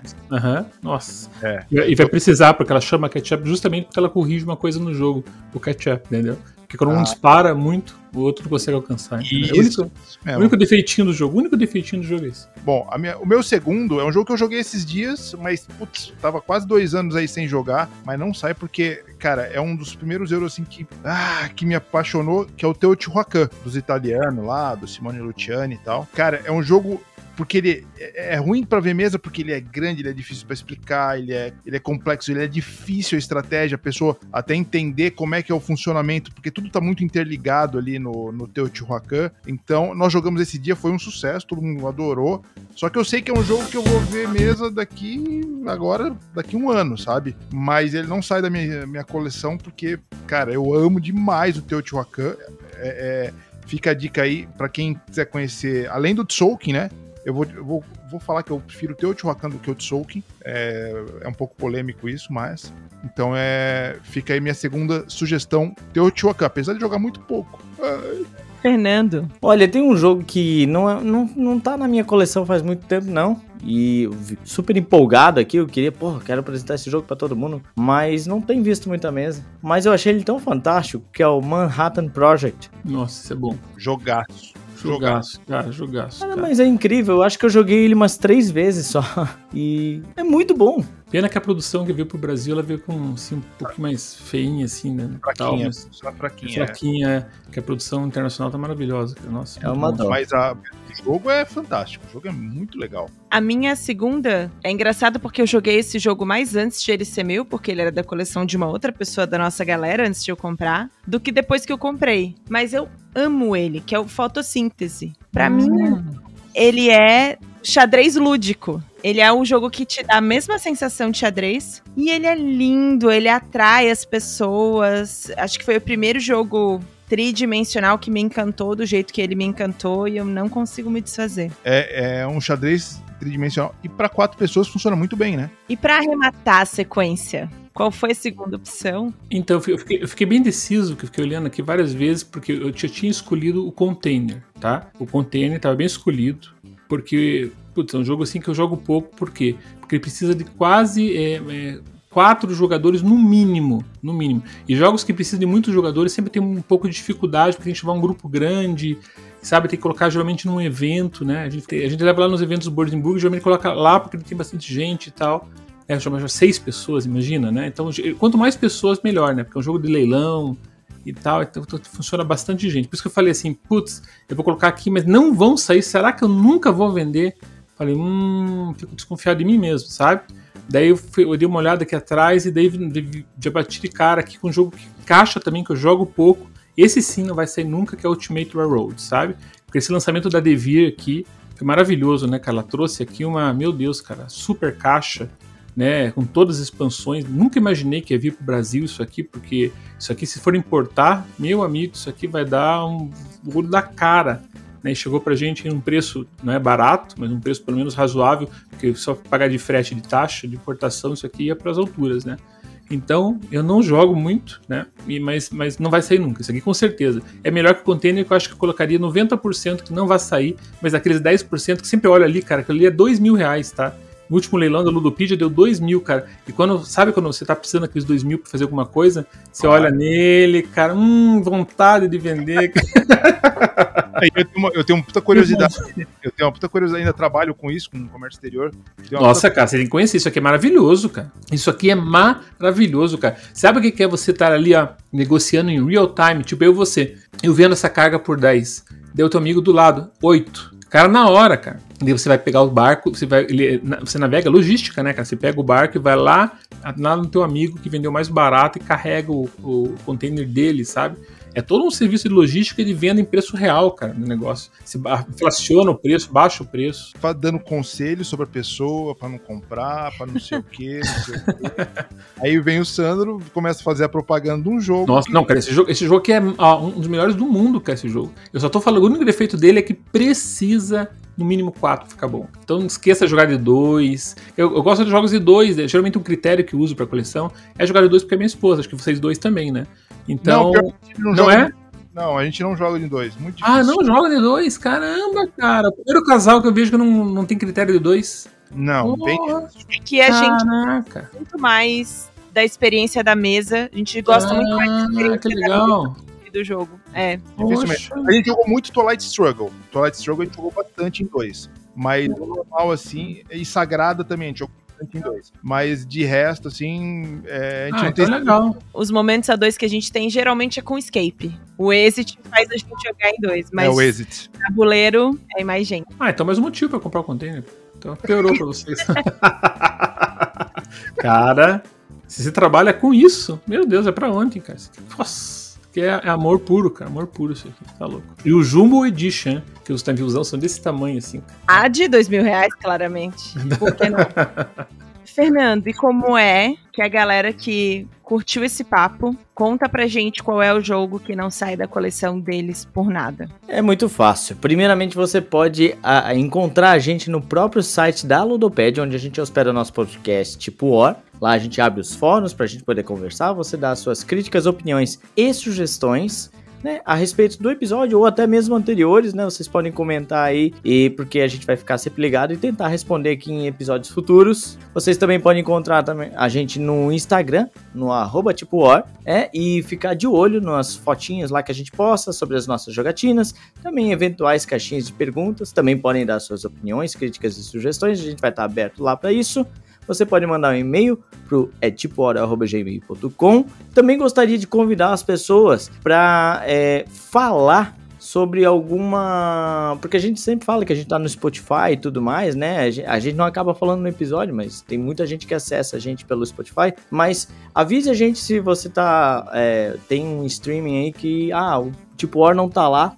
Então avise a gente. É a primeira vez que eu acho que eu tô falando isso aqui, mas é pra gente ficar ligado e ver quantas pessoas procuram, né? Ah, eu- meu o tipo não tá no meu streaming aqui e tal, tal. Então avise a gente, por favor, pra gente poder trabalhar em cima disso, certo? A gente queria agradecer imensamente a presença ilustre. Ilustre é uma palavra tão usada, né? A, a presença foda imagina.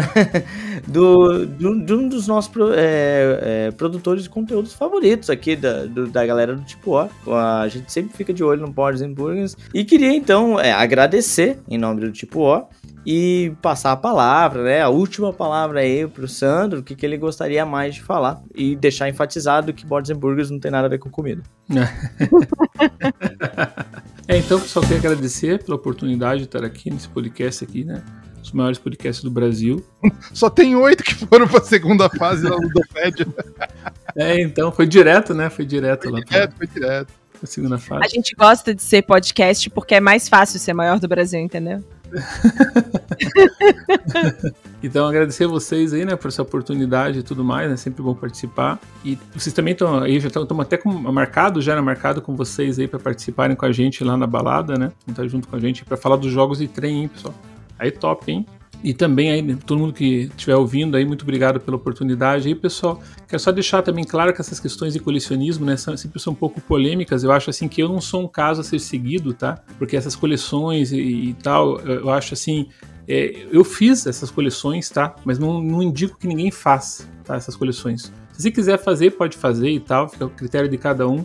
Mas esse, esse tipo de, ah, eu vou seguir designer, vou seguir editor e tudo mais, é uma coisa muito pessoal, sabe? Mas eu não recomendo a ninguém. Primeiro porque gasta muito dinheiro, gasta tempo, porque você tem que ficar importando, perdendo teu tempo, sabe? É uma coisa assim que não é saudável, tá? Eu não considero saudável, tá? Eu acho assim que você pode evitar, a não ser que você queira mesmo. Ah, eu quero fazer o que o Sandro fez, mas eu acho que não, não vale a pena, tá? Eu gastei bastante tempo. Hoje, se eu voltasse o tempo atrás, não sei se eu faria de novo, tá? Então, não deixo o recomendo. Eu acho que você tem que comprar o jogo que você gosta e colecionar não precisa ser colecionar editora, colecionar é, designer. A partir do momento que você está comprando o jogo que você gosta, já está colecionando. Então é a tua coleçãozinha ali e pau. Compra poucos jogos, jogos que você gosta, que vão ver mesa ou não, que você, como tava, o pessoal estava falando, jogos que você talvez venham pouca mesa, mas que você gosta realmente, já está fazendo tua coleçãozinha saudável e esse é o melhor de todos, tá?